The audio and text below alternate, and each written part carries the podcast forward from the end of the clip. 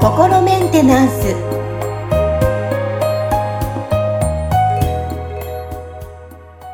皆さんこんにちは心メンテナンス本日もアシスタント三上恵と気候ヒーラーの吉村隆二です。はい吉村さん本日もよろしくお願いしますよろしくお願いします。さあ今日は久々に、えー吉村さんにちょっと伺いたいと思いますさあ、えー吉村さんがこう自己肯定感を高めたい人におすすめな一冊をちょっと今日はご紹介していただきたいなと思いますがはい。自己肯定感を高めたい人におすすめの、まあ、一冊ということは本ということですよね。はいはい。そうですね。なんか、あまあ自分がその今まで読んできた本とか、まああと漫画とかも入れて考えると、なんかこう、これを読んだから自己肯定感がなんか上がったな、みたいなのって、ちょっと今すぐにピンとくるものはないんですよね。で、その自己肯定感って、なんかその、多分、その多くの人たちは下がりすぎちゃってることが問題なんだと思うんですよね。下がりすぎてるだからうん。うん。その、まあ下がってるから、じゃあ上げればいいんじゃないかっていう発想で上げるためのことっていうのを考えてると思うんですけど、その、なんていうのかな、実際は、まあ例えばその、車のそのアクセルとブレーキの関係みたいな感じで考えてもらうといいんじゃないかなと思うんですけど、その自己肯定感がまあ上がってる状態っていうのはなんかこう、加速できてるとか、速く走れてる状態で、で、それがそのじ、なんていうかな、スピードが落ちてきちゃってるっていうのは自己肯定感が下がってきてるっていう風な状態だと捉えると、その、まあ多くの人たちはその自己肯定感を上げるためにそのアクセル踏んで、そのね、あの、こう、エンジンの回転数を上げたい、こう、ブーストしたいっていう風にこう考えてるんだと思うんですよ。でも、実際その、じゃ自己肯定感下がっちゃってるのはなぜかっていうところを考えたときに、そのブレーキがかかってるわけですよね。ブレーキがかかってて、で、スピードが出せない。ね、あの、遅くなっちゃってる。ブレーキがかかってるとか、あとはなんかその、積載量が多すぎて、その、すごい重い荷物を乗せてるとか、人がいっぱい乗りすぎてるとかで、エンジンのパワーが、ーで、その、こう運べないぐらいの重さのものを出たら、これはスピード落ちてっちゃうわけですよ。で、んっていうことは、ここからその自己肯定感をこう上げたいって考えたときに、そのね、こう、ブレーキ踏んだままで荷物もすごい、なんか重荷がすごい乗ってるっていう状態で、このアクセルを一生懸命こう踏んでも、その、なんていうか、スピードは上がらないし、逆にその、こう、車のエンジン壊れちゃうかもしれないですね、そのことやってたら。うんで、あの、それが、こう、現代人の多くの人たちが陥ってる状態だというふうに僕は捉えてて、これをじゃあどうするかって言ったら、その、ブレーキかかってるところをまず外していくっていうことも大事だし、その乗っかってるそのね、なんか重荷を下ろしていって身軽にしていくっていうね、なんかこの辺のことが本当はすごく必要なんですよ。で、まあ、そのために僕はそのクリアリングっていう手法を考えて、で、その、だクリアリングっていうのはそのね、あの、無駄な荷物をとにかく、こう、あの、減らしていくためにやってるわけですよね。それで、こう、車自体がこう身軽になっていくっていうことと、あと自分でブレーキをかけるのをこうやめていくっていうことで、これでそのアクセルを一生懸命踏まなくても、スピードが上がっていくようにすることができるわけですね。だから多分その一冊の本でなんかこうね、自己肯定感を上げようっていう発想は、そのこのね、なんかこの一冊本を読むことで、すごいこうブーストかけてわーってなんかスピードが上がるんじゃないかって多分期待されてるんだと思うんですけど、最初にやるべきなのは、そのね、こう、あ乗っかってるも、あの、無駄なものをこう、削ぎ落としていくっていうことと、で、あとはその多分、知らず知らずに自分でブレーキすごい踏んじゃってるわけですよ。ここを、あのね、えーこう、ちゃんと自分でコントロールできるように、あの、アクセルとブレーキをね、こう、じあの、いいタイミングでこう、あの調整できるようにしていった方がいいわけですよね。うん。このね、だってただベタ踏みしてどんどんブーストしていけばいいっていう発想だと、今度、あの、ひたすらスピード速ければいいのかっていう風になっちゃうと、これはそのね、なんか、あの、多分、その、なんていうのかな、こう脳の、そのね、なんか脳内物質のバランスとかが崩れてきて、その自分がすごいこう万能な、あの、人だっていう変な思い込みとか持つようになっちゃうと、逆にこのね、なんかこう、気候に走ってしまうかもしれないわけですよね。なんかね、うん、俺は何でもできるんだ、イエーイみたいな感じになっちゃったら、これはこれで社会生活おかしなことになっちゃうじゃないですか。そうですね。うん。だから、その、なんか実はそのバランスがすごく大事で、そのバランスをちゃんと調節しながらこう生きていくには、自分でそのアクセル、ブレーキきちっとこう、あの操作ができて、で、なおかつこう、ね、無駄な、うん、荷物が乗ってない状態にしていきたいわけですよね。うん、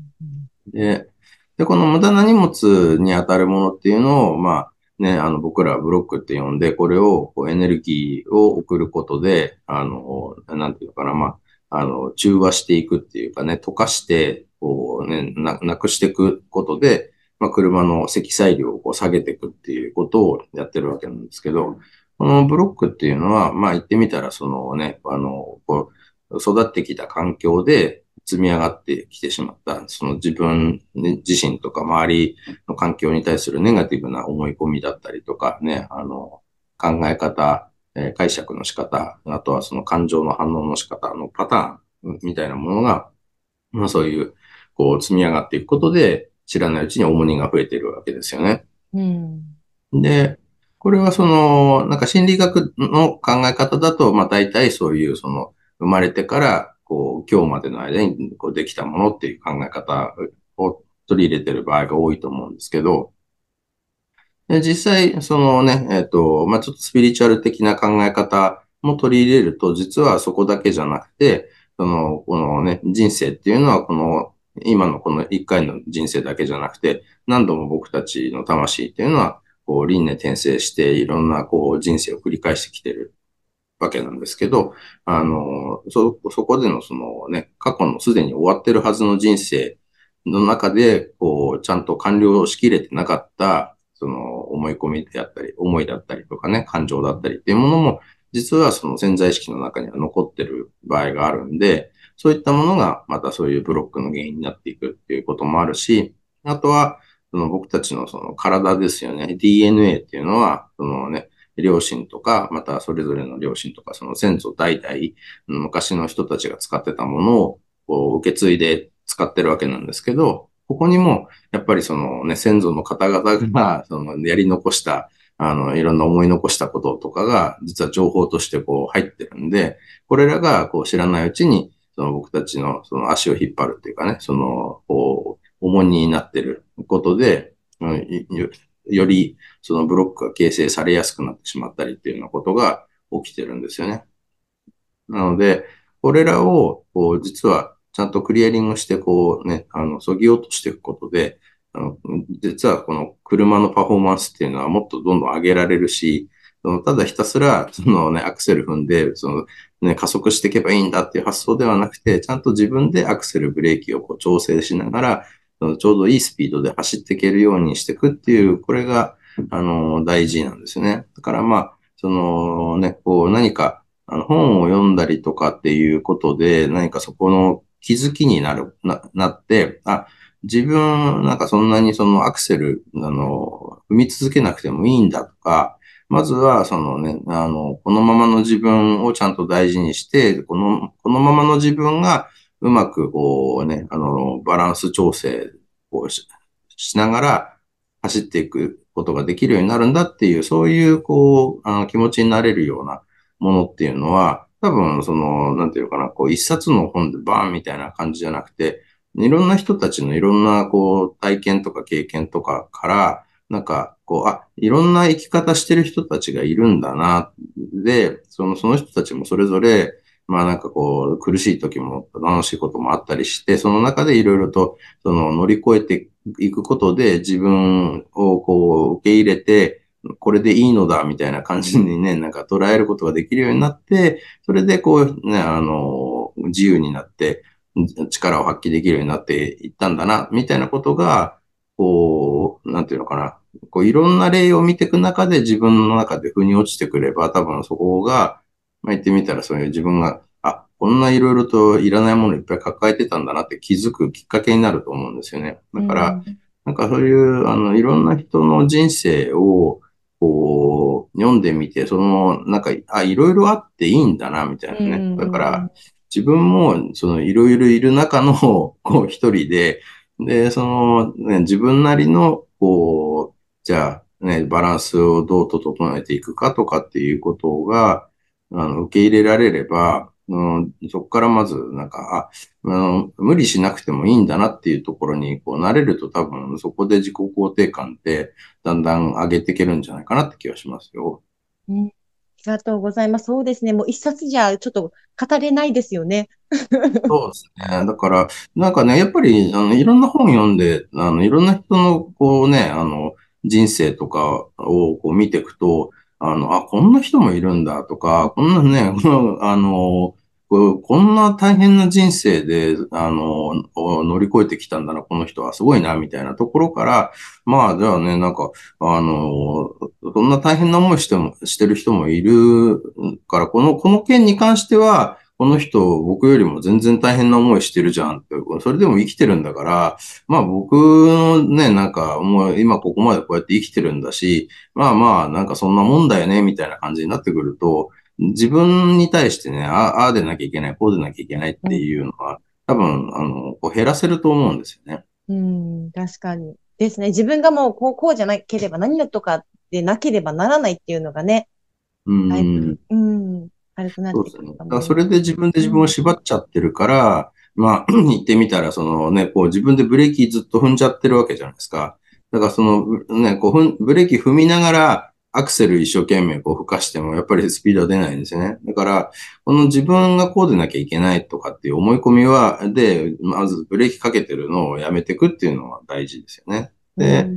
そこでまたなんかね、今度、あの、あ、自分ってなんかこのちっちゃい頃のこういう経験から、あの、こういう、あの、それにとらわれちゃって、こう、あの、まあ、言ってみたら重荷を増やしてるんだなってことが分かれば、まあじゃあこれにとらわれるのをやめようってして、そのやめることができれば、その重荷っていうのは減らすこともできるわけですよね。うん、で、ここの部分はまあ言ってみたらそういう自分がその無意識で抱えてるものっていうのに気づくことができれば、まあ結構下ろしていくことはできるんですけど、ただまあ難しいのはその潜在意識っていうところって、そのね、自分がその意識できてる部分とできてない部分っていうのの中の、できてない部分にこう、実は見えない重重荷がいっぱい入っ、あの、乗ってたりするんですよね。だからこの意識できてない部分をどれだけ意識し、意識化していくかっていうのは、まあ言ってみたらそういう瞑想をしたりとか、その自分と向き合うっていうことでも、まあで、もちろんできるんですけど、